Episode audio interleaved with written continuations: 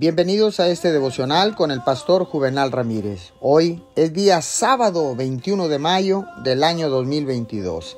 La palabra dice en Nehemías 2.8, y me lo concedió el rey según la benéfica mano de mi Dios sobre mí.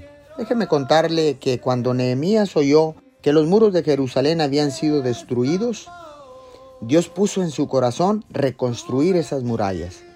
Lo natural era imposible. Él vivía a más de 1600 kilómetros de distancia, trabajando como copero del rey de Persia. No tenía dinero ni influencia suficiente, pero lo que sí tenía Nehemías era el favor de Dios. Cuando Nehemías le pidió permiso al rey para regresar a Jerusalén a reconstruir esos muros, el rey no solo le dijo que sí, sino que le dio cartas de protección y los materiales necesarios para completar la tarea aunque no tenía la experiencia ni los recursos y enfrentaba una incalculable oposición, el favor de Dios lo ayudó a superarlo todo.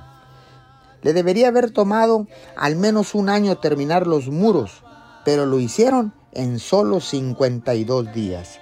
Señor, gracias, porque ahora sé que cuando tu favor está con nosotros, no hay nada imposible para realizar porque tú eres el Dios de los imposibles. Te damos gracias en el nombre de Jesús.